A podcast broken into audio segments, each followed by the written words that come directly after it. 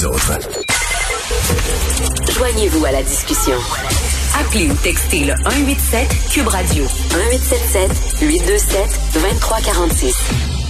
Alors, nous discutons avec Christian Rioux, l'excellent correspondant à Paris pour le quotidien Le Devoir et collaborateur ici à Cube Radio. Salut Christian.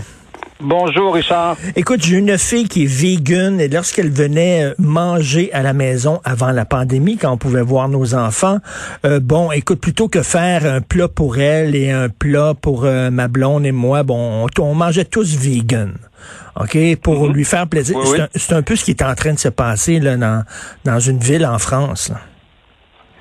Euh, en fait, oui, si on veut, il s'agit, il s'agit pas de vegan, là, il s'agit de, de, de, il s'agit de, de végétarien, c'est-à-dire que le, le, le, nouveau maire euh, écologiste de la, de la ville de Lyon, hein, la, la, la, troisième ville française, euh, capitale de la gastronomie, hein, ben capitale internationale de la gastronomie. Je sais pas si vous êtes déjà allé manger dans les bouchons lyonnais, c'est la ville de Paul Bocuse et tout ça.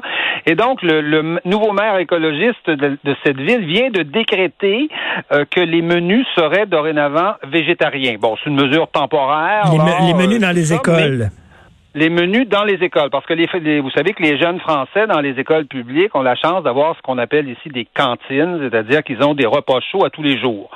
Euh, c'est à des prix extrêmement abordables là euh, quand on quand on n'est pas très riche même c'est c'est complètement gratuit donc euh, ces menus vont être euh, vont être végétariens mais vous comprendrez que le choc que ça crée dans une population qui est massivement pas végétarienne qui qui est pas non plus hyper consommatrice de viande parce qu'en France quand on regarde les statistiques de consommation de, de viande c'est beaucoup plus bas qu'aux États-Unis hein. je pense qu'on parle de 110 tonnes ou 120 tonnes aux États-Unis, 80, 80 mhm. euh, en France. Donc, c'est beaucoup plus raisonnable.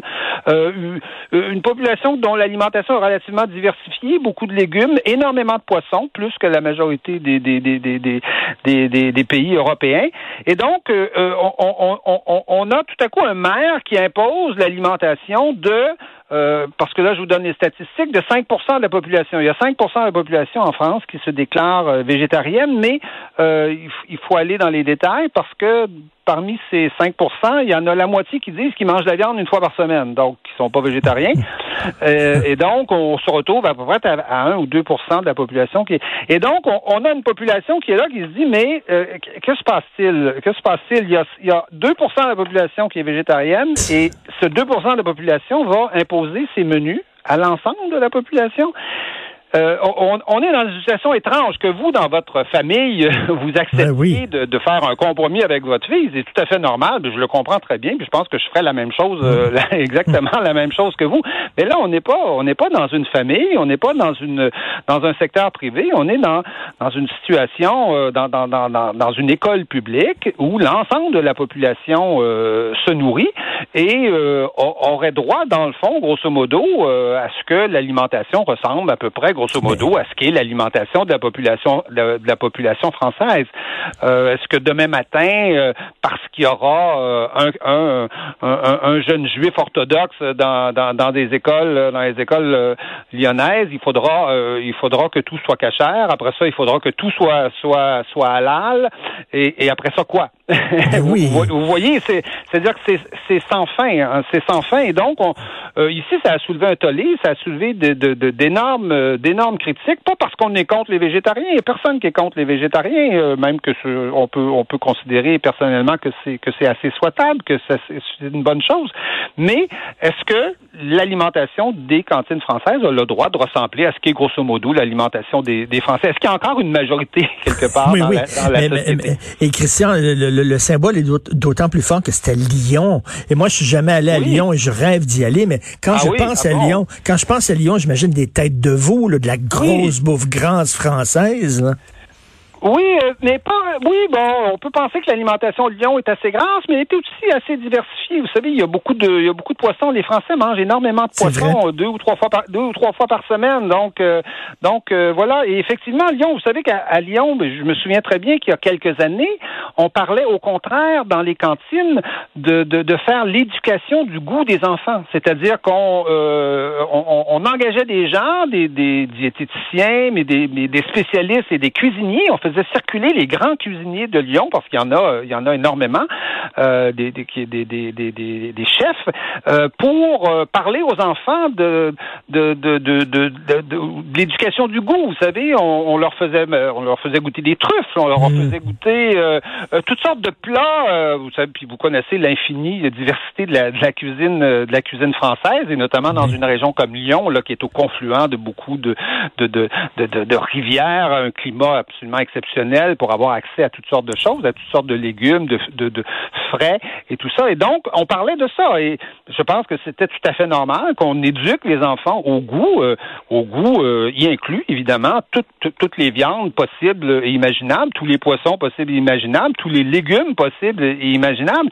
Et là, on voit tout à coup s'imposer comme une espèce de, de, de, de, de, dictature ou de ben tyrannie ou de décret tout à coup, sur une sur 98% de la population, non, c'est 2% de la population qui va décider de votre alimentation. Mais on, mais on se demande, dans le fond, où on est. Ben, tout à fait. Et vous parlez de la tyrannie des minorités. Il y a, une célèbre phrase de Jean-Luc Godard qui disait c'est la marge qui fait tenir la page. Mais là, on a l'impression, Christian, que c'est la page qui fait tenir la marge.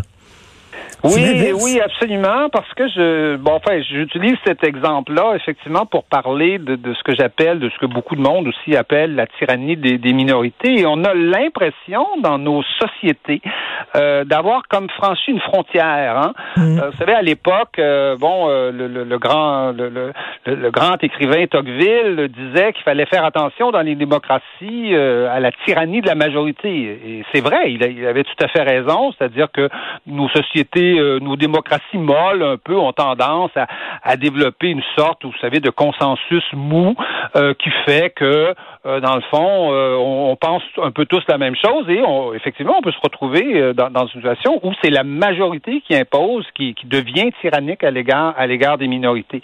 Mais on a l'impression que depuis un certain nombre d'années, on a on, franchi, je veux dire, on est dans une dans une image totalement inversée, en négatif de ça, où on voit des décisions euh, euh, s'imposer à la majorité alors qu'elles ben sont des qu'elles viennent de, de, de, points de vue complètement minoritaires dans la société. Bon, je donne l'exemple de l'écriture inclusive qui est assez euh, qui est assez connaissez-vous quelqu'un qui écrit en écriture inclusive? Ben non, ben non.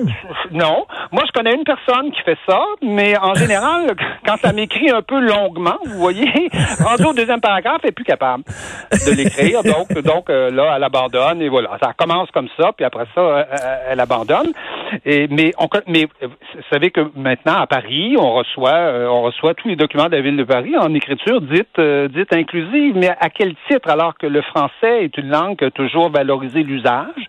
Que toujours euh, que toujours considérer que bon, même si certaines choses sont pas tout à fait euh, euh sont pas tout à fait cachères, mais l'usage, dans le fond, à un moment donné, s'impose. Mais que, mhm. que, les partisans de l'écriture inclusive développent leur point de vue, qui convainquent des gens, puis un jour, peut-être qu'on ne sait pas, dans 200 ans, peut-être qu'on écrira tous en écriture inclusive parce que l'usage l'imposera, mais c'est pas tout à fait, c'est pas le cas aujourd'hui. Mais c'est une chose. De plus en plus devant des décisions comme ça, vous voyez. Et c'est une chose, Christian, de s'ouvrir à la diversité. Par exemple, bon, sur les documents officiels, mettons, le, quel, est votre sexe, euh, masculin, féminin, bon, qu'on rajoute une autre case, euh, euh, aucun des deux, moi, ça me fait rien, mais là, on est rendu à effacer masculin et féminin. C'est-à-dire que c'est pas suffisant de s'ouvrir, d'ajouter une case, mais il faut que les gens qui font partie de la norme, les gens qui font partie de la majorité, eh, ça n'existe plus. Il faut que s'efface. Oui. Absolument, c'est-à-dire qu'on est on est des sociétés quand même, moi je que je considère exemplaires, qui ont fait des des progrès euh, assez fabuleux depuis euh, depuis un certain nombre de décennies. décennies. Prenez les les droits des homosexuels. Moi, je, je, me, mm. félicite qu'on qu'on reconnaisse les droits des homosexuels aujourd'hui, mais reconnaître les droits d'une minorité, ça veut pas dire qu'on accepte toutes les idées de cette minorité-là. Ça veut pas dire que qu'on fait la promotion nécessairement de cette minorité-là. Le reconnaître un droit, c'est pas c'est c'est pas ça. Il, existe encore une majorité dans nos sociétés. Il existera toujours une majorité dans nos sociétés et on ne pourra pas transformer des minorités en majorité et faire semblant que euh, euh, que qu'une minorité est tout à coup devenue euh, devenue une majorité. Ça a un coût. Hein. C'est pour ça que les Québécois veulent garder le français au Québec parce qu'ils veulent rester majoritaire. Hein? C'est pas pour rien, euh, même si on peut considérer que les droits du français sont reconnus euh, dans le reste du Canada. Tout le monde sait que c'est pas la même chose d'être une majorité ou une minorité. Et donc, non, non, reconnaître une minorité, reconnaître ses droits, c'est pas effacer, effacer la majorité. vous donnez l'exemple des hommes et des femmes. On a, on a le, on a le beau Monsieur Patate là, qui nous arrive. oui, comme, comme, nouvelle, c'est quand même, c'est quand même assez, c'est quand même assez extraordinaire qu'on ait plus le droit de dire Monsieur Patate. Euh, voyons, voyons donc.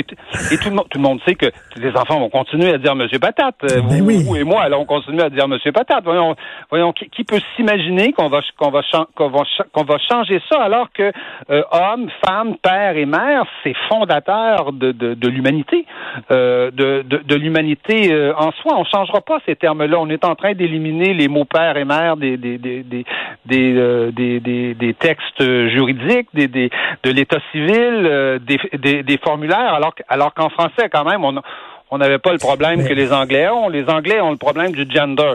Euh, parce que sur un formulaire, on vous demande votre genre. Mais oui. Hein? En français, on demandait le sexe. Mais le sexe, écoutez, demandez à n'importe quel biologiste, il y en a deux. les, genres, les, genres, sont infinis. Hein, les genres sont infinis. On peut, on peut, on peut être de tous les genres possibles et imaginables, quel que soit le sexe. Mais, Christian, nous sommes. En français, il y a deux, en, français, il y a deux sexes et puis tous les biologistes vous le diront. Hein. Nous sommes à bord d'un train là, qui, qui dévale une pente et qui a absolument aucun frein. On se demande où ça va aller. Donc, un autre excellent papier en étrange pays, ça pourrait s'intituler aussi euh, la, tyrannie des minorités et à lire en mangeant une bonne blanquette de veau et en buvant un rouge qui tâche. Oui. Un, mot peut-être en terminant. Je trouve que ce qui est grave là-dedans, c'est le sentiment de dépossession que les gens ont. C'est-à-dire que les gens se retrouvent face à un sentiment de dépossession et ça, ça peut créer des réactions euh, inquiétantes dans une société. Ça peut, ça peut, ça peut mener à bien des, à bien, à bien des problèmes encore plus graves que que ceux dont dont, dont, on parle ben, aujourd'hui. Et ça, je pense qu'il faut faire très attention. Ben, tout à fait. Il va y avoir un sacré gros backlash pour euh, employer cette expression et on se prépare des lendemains qui ne seront pas droits Merci beaucoup, Christian Rioux, de tenir le fort, correspondant à Paris pour le devoir. Merci. C'est moi qui vous remercie. Au revoir. Au revoir.